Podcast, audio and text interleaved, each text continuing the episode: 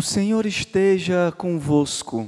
Ele, está, no meio de nós. Proclamação do Evangelho de Jesus Cristo segundo João. Glória, Glória a vós, Senhor. Naquele tempo disse Jesus aos fariseus: Eu parto e vós me procurareis, mas morrereis no vosso pecado. Para onde eu vou, vós não podeis ir. Os judeus comentavam: Por acaso vai vai se matar? Pois ele diz: Para onde eu vou, não podeis ir.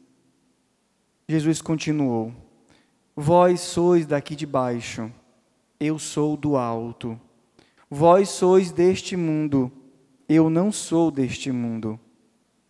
Disse-vos que morrereis nos vossos pecados, porque se não acreditais que eu sou, morrereis nos vossos pecados. Perguntaram-lhe, pois, quem és tu então? Jesus respondeu: O que vos digo desde o começo. Tenho muitas coisas a dizer a vosso respeito e a julgar também. Mas aquele que me enviou é fidedigno, e o que ouvi da parte dele é o que falo para o mundo. Eles não compreenderam que lhes estava falando do Pai. Por isso Jesus continuou: Quando tiverdes elevado o Filho do Homem, então sabereis que eu sou, e que nada faço por mim mesmo, mas apenas falo aquilo que o Pai me ensinou. Aquele que me enviou está comigo. Ele não me deixou sozinho, porque sempre faço o que é de seu agrado. Enquanto Jesus assim falava, muitos acreditaram nele. Palavra da salvação. Glória a vós, Senhor.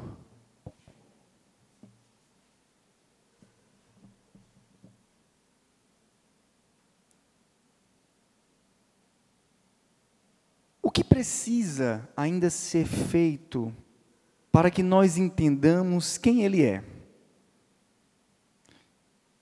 Quem és tu então? perguntam os fariseus. Das muitas coisas que Jesus já fez, do que ele já falou, choca-nos ouvir essa pergunta. Quem és tu então? Quanta paciência, querido irmão de Deus por nós. Como somos lentos para entender quem Ele é. As suas belas palavras de formas diversas, em parábolas, em discursos, em respostas a situações diversas, inclusive naquelas nos quais, nas quais ele foi tentado, pelos, testado pelos fariseus. Os seus atos, sinais, milagres, todo tipo, da água em vinho, a ressurreição de um morto, vários sinais, vários milagres, ensinamentos diversos, de coração a coração, explicando cada coisa, dialogando com cada um, a transfiguração, tantas coisas. Estamos nesse momento e ainda perguntamos: quem és tu então? Diz o Senhor: se acreditais que eu sou, se não acreditais que eu sou, morrereis nos vossos pecados. Eu sou. Ainda será necessário algo mais para nós entendermos quem é o Senhor. Será necessário que o Filho seja glorificado pelo Pai. No Evangelho de São João, como nós sabemos, a glorificação de Jesus, a glorificação do Filho, não é outra coisa do que a cruz. Estava, não era ainda a sua hora, não era a hora ainda que o Pai tinha escolhido para que o Filho fosse glorificado. O Filho será glorificado para o, pelo Pai. É a cruz. Nós estamos falando da cruz que glorifica o Filho e que revela realmente quem Ele é. É na cruz que Jesus dá a prova máxima do seu amor. Para quê? Para que nós saibamos e entendamos quem Ele é, quem é o Pai e quem é o Espírito Santo. Na cruz vemos a revelação de um Deus Trindade que nos ama até as últimas consequências. Povo ainda não tinha entendido quem ele era. Quem és tu? mas o Senhor revela aonde é que eles vão saber quem Ele é. Quando tiverdes elevado o Filho do Homem, então sabereis que eu sou, e que nada faço por mim mesmo, mas apenas falo aquilo que o Pai me ensinou. Que nada faço por mim mesmo, mas apenas falo aquilo que o Pai me ensinou. O Filho do Homem será elevado na cruz, e ali nós veremos quem ele é. Como a serpente no deserto foi elevada e curava aqueles que olhavam para ela, assim também acontecerá com o Filho de Deus. Será elevado e colocado na cruz em nosso favor. O povo de Deus, aqui no livro dos Números, murmurava, e por isso surgem serpentes venenosas. A murmuração expressa uma relação rompida uma desconfiança de Deus. Eu estou caminhando e saí do Egito porque tem um Deus que vai me libertar e me levar à terra prometida. Agora, no meio do deserto, eu começo a desconfiar dele. E eu começo a murmurar: eu não suporto mais isso, eu não aguento mais, vou morrer de fome, vou morrer de sede. Não é um simples desafogar, não é um simples cansaço pelo tempo sofrido no deserto, não é Senhor, como eu estou cansado desse deserto. Não é caminhar na quaresma e dizer, Jesus alivia porque eu estou cansado na quaresma. Eu tenho, eu tenho feito muitas penitências, eu tenho me, me penitenciado bastante, a, a conversão está fazendo sentir no meu coração e eu estou sentindo na minha carne. Não é isso. Mas é romper uma relação de amor que foi feita. Desconfiando correspondendo ao amor dado, feito em uma aliança que vai nos libertar com ingratidão, com ira e com até com desprezo dos dons de Deus. Não suporto mais esse alimento, não suporto mais esse deserto, não suporto mais essa vida que o Senhor nos deu. A murmuração é fruto de um esquecimento da obra de Deus. É dar lugar no coração à tentação da serpente, da serpente, não a serpente do deserto, a primeira serpente, lá do Gênesis, aquela que diz: Se fizeres isso, sereis como deuses.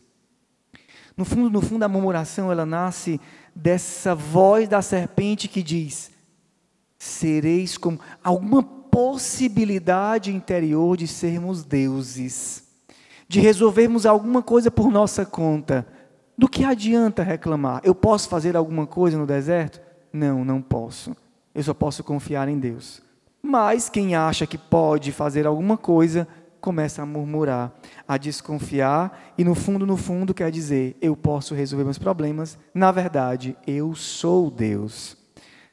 Elevando o olhar para a serpente, os homens percebem que eles não são Deus. Então a solução que o Senhor dá é: façam uma serpente de bronze e olhem para ela. A serpente de bronze se, se, torna uma lembrança do mal que o povo havia feito, uma lembrança da desconfiança e do mal que eles tinham feito. E então se torna um sacramento, uma memória da aliança.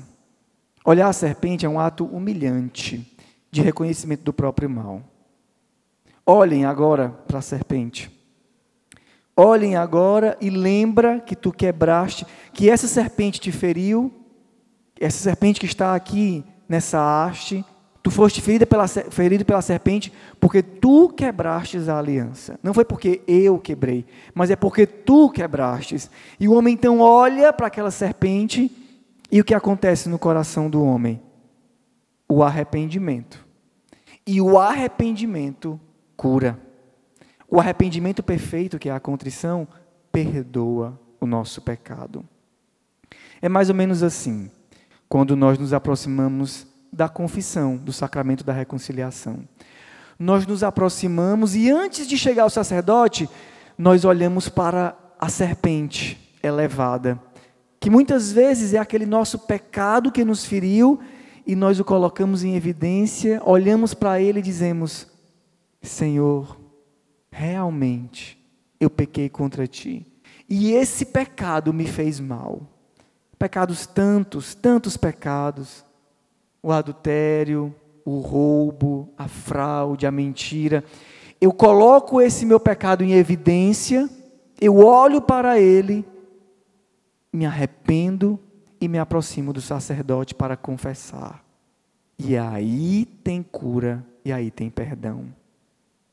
O mesmo é o filho do homem.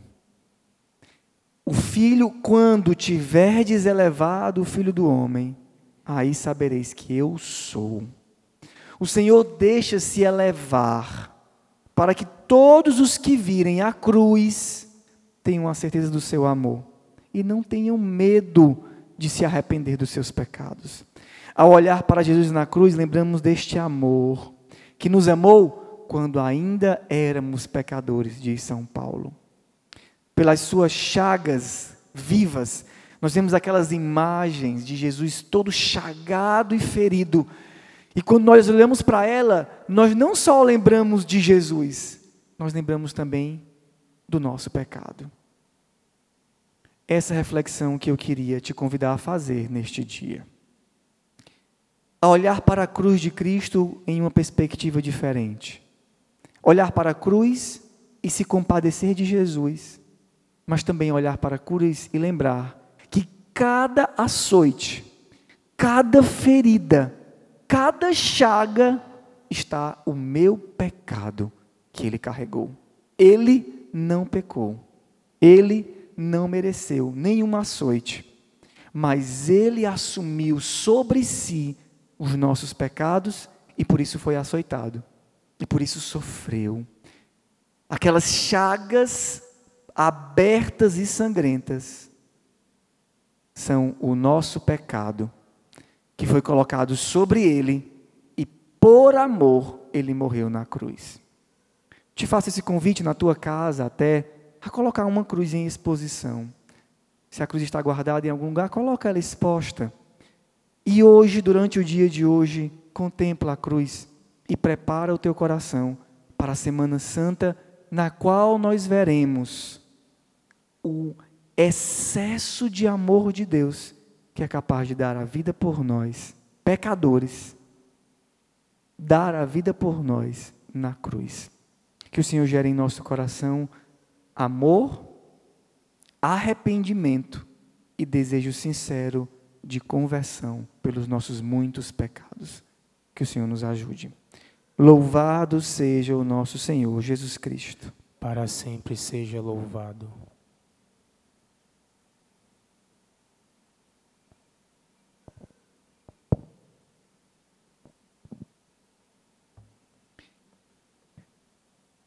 Querido irmão, nós vamos agora para o ofertório. Nós somos convidados a apresentar ao Senhor sobre o altar os nossos bens espirituais, a nossa vida e também os nossos bens materiais. Impossibilitados pela distância, nós podemos fazer nossa doação aí mesmo, na transmissão. Do lado do chat, você pode encontrar um botão de doação Faça a sua doação, coloque também sobre este altar aquilo que brota do teu coração espontaneamente, com liberdade. Coloque diante do Senhor tudo isso e o Senhor receberá. E também dessa forma você está colaborando com esta celebração eucarística. Juntos façamos a nosso, nosso ofertório. Colhi o trigo da vida amassado na renúncia de amor. E agora eu trago a ti, a ti, Senhor. Não mais como trigo, mas como minha vida, o pão de minha vida, entregue com Jesus. Meu ser em Jesus, ó oh Pai, toma meu ser, pão e vinho neste altar, minha vida, meu cantar, minha oblação, toma meu ser em Jesus ó Pai, toma meu ser, pão e vinho neste altar, minha vida, meu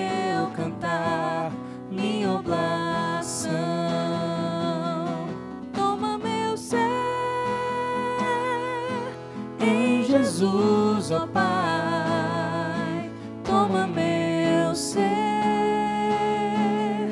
pão e vinho neste altar, minha vida, meu cantar, minha oblação. Toma meu ser em Jesus, ó Pai, toma meu ser,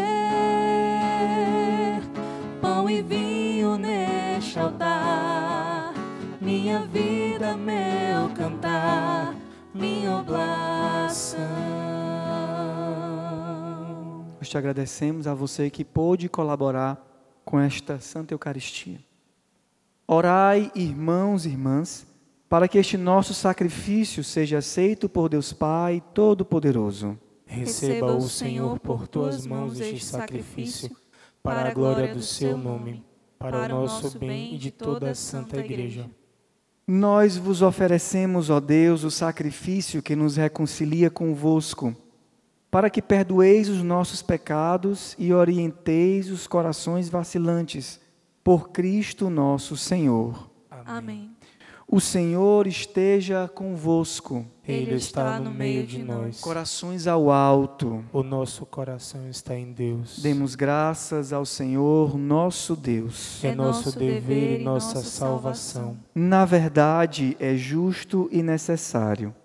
É nosso dever e salvação dar-vos graças sempre e em todo lugar, Senhor Pai Santo, Deus eterno e todo-poderoso. O universo inteiro, salvo pela paixão do vosso Filho, pode proclamar a vossa misericórdia. Pelo poder radiante da cruz, vemos com clareza o julgamento do mundo e a vitória de Jesus crucificado.